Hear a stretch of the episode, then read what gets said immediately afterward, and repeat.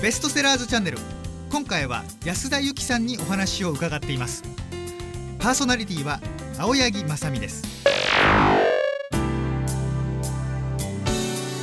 こんにちは青柳正美です。今日はルフィの仲間力ワンピース流周りの人を味方に変える方こちらの本を出版されました安田由紀さんにお話をお伺いしていきます。安田さん今日はよろしくお願いいたします。よろしくお願いいたします。安田さんは関西大学の社会学部の教授先生なんですよねはい社会学部の教員をしております。はい。の今日はですね、ちょっと安田先生とお呼びしてもよろしいですか？もうもう安田さんでお願いします。緊張してしまいますので、はい、わかりましよろしくお願いします。はい、安田さんでお伺いしていきます。今日ですね取り上げるこのルフィの仲間力という本が、まああの皆さんご存知かわからないんですけれども、ワンピースという漫画。この本からその社会学部の先生の視点でいろいろな人間関係であったりネットワークそれから人と人との相互関係っていったところを分析されてこの本が非常に今売れていてですねなんと17万部。はいありがとうございます。すごいですよね。あの本当に多くのね若い方からビジネスマンの方までいろんな方のお手元にあの届いているようで嬉しく思っております。ああの私この本を初めて読んだ時に安田先生がまず女性でこんなに柔らかな雰囲気の方だと思わなかったんですよ。な名前はユキなんですけどね、はい、内容を読んだ感じだと、はい、もう本当にワンピースの至る所まで隅から隅まで 熟読されたワンピースオタクの方なんじゃないかと 思っていたんですけれども、今日実際お会いして 非常に驚きました。えワンピースオタクはオタクなんですけれどもあのまああのワンピース以外の人間関係とかネットワークのこともやってますので、はい、あのあんまりアニメオタクっていうふうには見えないかもしれませんありがとうございます。ね、この本を書いた、まあ、きっかけなんですけれども、はい、なんかこう NHK さんの方からご依頼があって。あそうなんです、うん、あの NHK さんの番組で「まあ、ワンピースがなぜこんなに若い方から、あのまあ、専業主婦の方とかビジネスマンとか幅広い方に受け入れられているのか、ちょっとそこを考えていただけないかということでねお話しいただいたんですけれども、もうそれからですね学生さんと一緒になってずっともう一回読み直して、うん、登場人物の数を数え 何回会話をしているかを数えどんな人間関係ができててそれがその物語が進んでいくに従ってどう変わっていくのかっていうようなことをずっと追っかけながら分析をしたり研究しました。はい、何回会話をしてるのかとか、はい、そんなところまで調べるんですか？そうですね。あの学生さんが頑張って数えてくれるんですけれども、えっと、ルフィとナミは何回会話してるとかね。あ。のルフィとまた別の人は何回会話してるとか。要するに人間関係の強い弱い、うん、あるいはプラスとマイナス敵と味方の関係がどんなふうに成長して進化して、うん、あるいはどんなふうに強くなっていくのかっていうところを追っかけるのであのそういうことも一生懸命学生さんとやったりしました。学生さんはでも面白い研究ですよねそんな研究に携われるっていうのは。当にもう彼らは自分たちが小学生の頃から、もう連載の第1回目から毎週毎週「ワンピースを楽しみに育ってきたような学生さんもいるのでまさかあんたの勉強がこんな卒論や ゼミに役に立つと思わなかったとお母ちゃまに言われたとかね そんな話をよく聞いてます。確かにそうですよね、はい、私もね「ワンピース漫画の連載も読んでました、はい、アニメもたまに朝早起きすると見ます。そういうお年頃ですよね。はい、はい。やっぱりそういうワンピース世代の人たちはもちろんなんですけど逆にこの本ですね、はい、まあ、ビジネスパーソンとかちょっと上の世代の人たちからも反響があるみたいなんですけども、はい、やっぱりそういったこう今ビジネスで悩んでいたりとか、はい、人間関係でいろいろな悩みを抱えている方々がこうワンピースの中から何か人間関係について学んでいく。えそういったこと先生もお感じになられましたか？やっぱりあの400万部とかの漫画の本は売れるわけですよね。はい、っていうことはそれだけ幅が広くて、うん、裾野がこう広がっていて多様な世代の人たちに届くメッセージがあの漫画の中に入っていると。うん、であるならば本当にあの彼らにとってリアルに涙をこぼしたり心から笑ったりするようなしっかりしたリアリティのある、そういったねものを題材にお話をするとその中からこう描き出されている人間関係の難しさとか、あるいは仲間っていうものの良さとかあるいは仲間欲しいんだけれどもうまく踏み出せないこうジレンマとか辛さとか、頑張らなきゃなっていう思いとかがねあの多くの方に伝わるんじゃないのかなと思います。もう一つ一つのこの本の中でも取り上げられているセリフが共感できるんですよね。できますよね。涙出ますよね。涙出るんですよ。はい、もう鳥肌が立つんですよ。ええでもなぜかはうまく言えないんですよね皆さん。漫画読んでいてあこのセリフ強いな心に刺さるなっていうのはあるんですけどなんでそれが心に響いてくるのかそれをどういうふうに読み解いてどう理解した時にあだから私はあのルフィのセリフで泣けたんだとかだから私はあのナミちゃんのセリフのところであ思いっきり感動したんだっていうのをうまくこう言語化して見えるように言葉にして。さらにそれを使ってじゃあ私たちどうしましょう？さああなたはじゃあどうしましょう？明日周りの人にその今受けた感動から得た気持ちをどうやって伝えてどうやって関わりに出していったらいいのかなっていうのをすごく一生懸命考えて悩みながらあの書いた本です。なるほど。まあ、先生もともとご専門が社会学の中でもネットワーク分析っていうところで、はい、これだけたくさんの登場人物が出てきて敵味方親子関係兄弟家族、はい、いろんなものがこう混ざり合ってると やりがいあったんじゃないですか。もうそれはこれだけ複雑な人間関係だとあのやりがいどころか しばらくはもう頭クラクラしてしてましたね。あの紙芝居みたいにパワーポイントで図を描いたり絵を描いたりするんですけれども、はい、その関係が前は敵だったものが味方になったり、その味方の味方が敵に回っちゃったり敵の敵が味方に回ったりって関係がどんどん進化していくのでね、そこを追いかけるのは非常に難しかったけれどもあこういうきっかけで人の関係って変わるんだと。定義しなされるんだっていう感じがすごくよく分かって実は敵の敵が味方になってくれたり敵であった人が何かのきっかけでこう味方になったりえそういうねあの人の変わりうる人間関係の持ってるなんか無限の可能性みたいなものがそのモヤモヤしたネットワークから見えてくる。そこが面白かったです。人間関係の無限の可能性が、はい、このモヤモヤしたネットワークの中から見えてくる。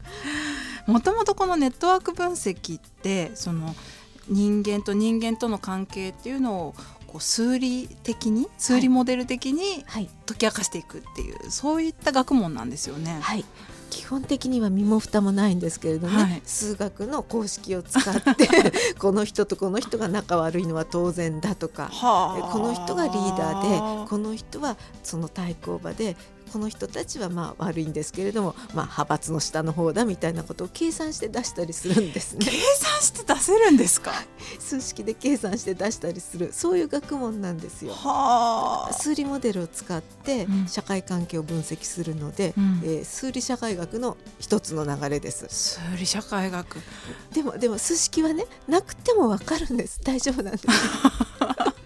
私たちが普段直感で感じ取ってることを、はい、いかにこうフォーマルなモデルに落とすかっていう、まあ、そういう勝負が一方である、その一方であるのが、うん、やっぱりその数式のモデルなんていうものはね難しいし抽象的だしどうもいい加減で怪しいんですよ学者がやってるから、本当に人間関係の生きてる人たちとか物語の中からこう生じている難しい関係のエッセンスみたいなものをつかむってこれ両方できないとネットワーク分析ってできないので数学屋さんだけだとダメなんなるほど。でもやっぱりそういったこうちょっと聞いたらうっとなってしまうような、はい、数理モデルっていうところからワンピースを使ってまさかそうなるとは思ってなかったでしょうね 学生さんも。私も思ってなかったんですけれども。もう全然数式は関係なく人間関係って素晴らしいんだよっていうことをどう言うかどうお伝えするかだけなのである種の人たちは学者は数式で言った方が分かる人たちがいるんです。でも私たち普通の人間ですからやっぱり本を書いて活字にして、あるいはもっと若い方とかね普段お忙しい方には分かりやすい形で人間間関係って大事でこんなに強いんだ、うん。それによってあなたはこんなに変わるしあなたの周りの人をあなたは変える力を持ってるんだよっていうことをやっぱり伝える。そのためにはねもう数学なんかいらないんです。ワンピースさんの方がよっぽど強いです。なるほど、はい。い、やーなんだかねあの今日お話をお伺いするまでは社会学部の教授でしょ？しかもネットワーク分析すごく硬い お話が待ってるんじゃないかなと思ってたんですけど。じゃあ私たちはこう本当にその日頃生きている中ではい感じている直感だったり、人と人とのつながりだったり大事にしたいなと思うものを大事にしつつはいそれを分析してくださっている学問分野の方々がいる っていうこともちょっと今日お勉強になりましたね。ありがとうございます はい、ありがとうございます。ここからはですね、このルフィの仲間力、本の内容にちょっと入っていきたいと思うんですけれども、まあこの本ですね、私読みまして、まあ実は私もワンピース読者で、ただちょっと空島で 脱落した口なんですけど、長いですからね。でもねまた読みたくなりましたね。あのまあ、一つ一つのセリフもそうですし、はい。そのルフィや他の人間関係仲間たちの人間関係というところを見るにつけてもう一回はい。違う視点ではい「ワンピース読んでみたいなと思いました。ああやっぱりそうですよね、はい。長いですからね。特に我々女性はね戦闘シーンとかがあると ちょっと疲れちゃったりしてねあの気が散るところもあったりするので、はい、でもまた読んでみてください、はい。本当にね発見がいっぱいあります。うーんそうですよね。きっとまたあの本当に連載当時に読んでいた時とは違う感覚で読めるんじゃないかなと思って。私たち自身もねうん。大人になって成長してますからね、やっぱりそのルフィの仲間力書く時もストーリーの面白さとか、うん。あの漫画としての面白さを超えて、うん。そこからその私たちが毎日生きていって、うん。仕事をして家族やお友達と関わっていく中でどういうヒントをいただけるのかな何をこう引っ張り出したらいいのかなっていうことを考えてね一生懸命書いたんですけど、やっぱり奥深いお話がいっぱいあります。うん。そうですよね。でこの本読んでいく中でですね一つすごくぐさっと心にきたセリフがあってですねちょっとこれ紹介したいんですけれども、ルフィというこの「ワンピースの主人公が敵陣に乗り込んでいくんですよね。でその中でもう本当に負けそうになるんですけれど負けそうになったギリギリの瀬戸際のところでルフィが叫ぶ言葉があるんです。敵のアーロンというすごい強い敵なんですよねこの敵にバカで非力で愚かな種族が人間だ海に沈んでも一人じゃ上がってこれねえようなてめえに何ができるこんな風に言われてルフィは何と言ったかというとですね何もできねえから助けてもらうんだ。俺は剣術を使えねえんだこの野郎。航海術も持ってねえし料理も作れねえし嘘もつけねえ。俺は助けてもらわねえと生きていけねえ自信がある。こう言うんですよね。俺は助けてもらわねえと生きていけねえ自信がある。すごいセリフだなと思うんですけども。強いセリフですよね。強いはい。これは強くないと言えないセリフです。あ一見ね何もできない何もできないって言ってるようなんですけれども本当の強さがないとこんな風に自分の弱さや非力をさらけ出して、ーうん。でも助けてもらえば生きていける助けてもらえる仲間がいるんだっていうことを宣言してる、もう世界に向けての仲間宣言ですから世界に向けての仲間宣言。強いセリフだと思います。はあ。でこれに対してアーロンがまあ敵ですよね。敵が、そんなプライドもクソもねえてめえが一戦の船長の器か。てめえに一体何ができる？聞くんですよね。でルフィはそこで お前に勝てる。こういうわけなんですよね。はい、名シーンと名セリフですよね。助けてもらわないと生きていけない自信がある。そこまで開き直って言い切ってるにもかかわらず仲間がいるからお前に勝つことができるんだとはい、いやー深いですよね。本当に深いですね。ここね本当泣かれる方多いんですけれど、やっぱりその自分の強さをね誇る相手に対してアーロンなんて強い敵ですから自分の弱さを見せることそれでその非力なね個別に見れば全部力がないような仲間たちを揃えることで相手に勝てるっていうもう弱さを強さに転化する。本当に日常生活でも私たちだって学ばなきゃいけないし、ね、こう人は助けてもらって生きていって強くなるんだっていうすごい強いメッセージが入ってると思います。やっぱりこれですねあの敵に向かっていってるところがすごいですよね。そうなんです。そこがポイントなんですよね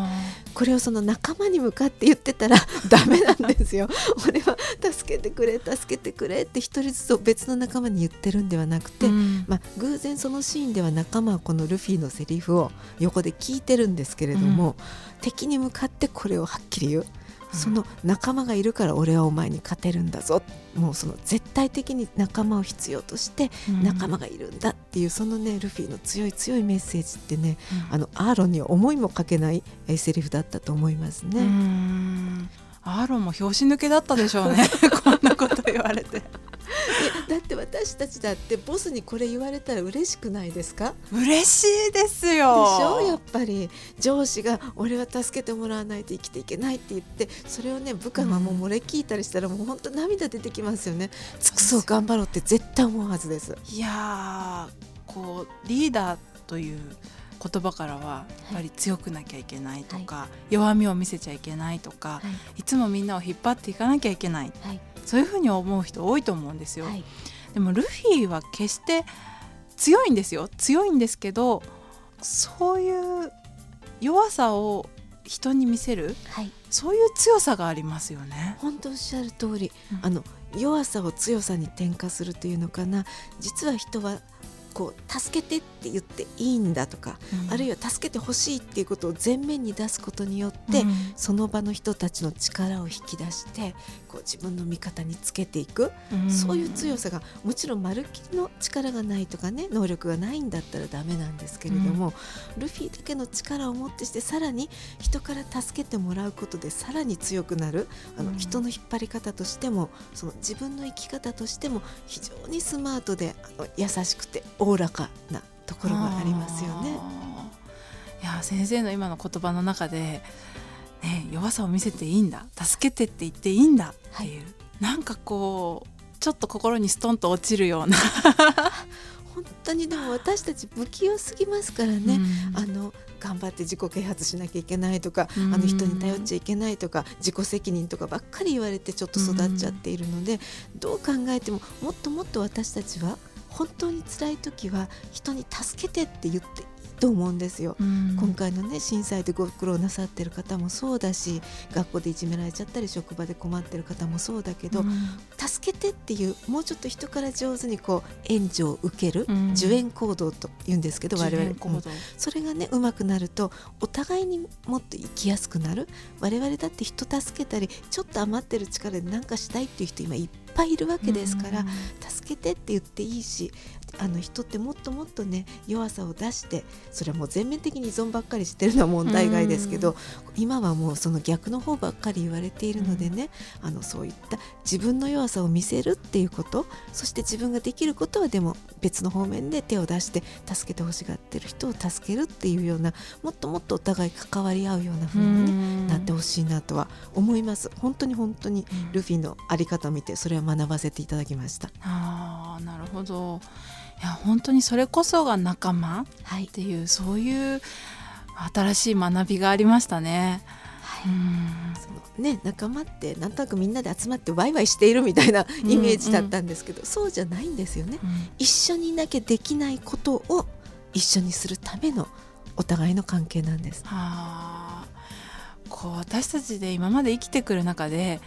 仲間について勉強したり、はい、仲間について誰かに教えてもらうことって なかったと思うんですよね。もう小学校、はい、も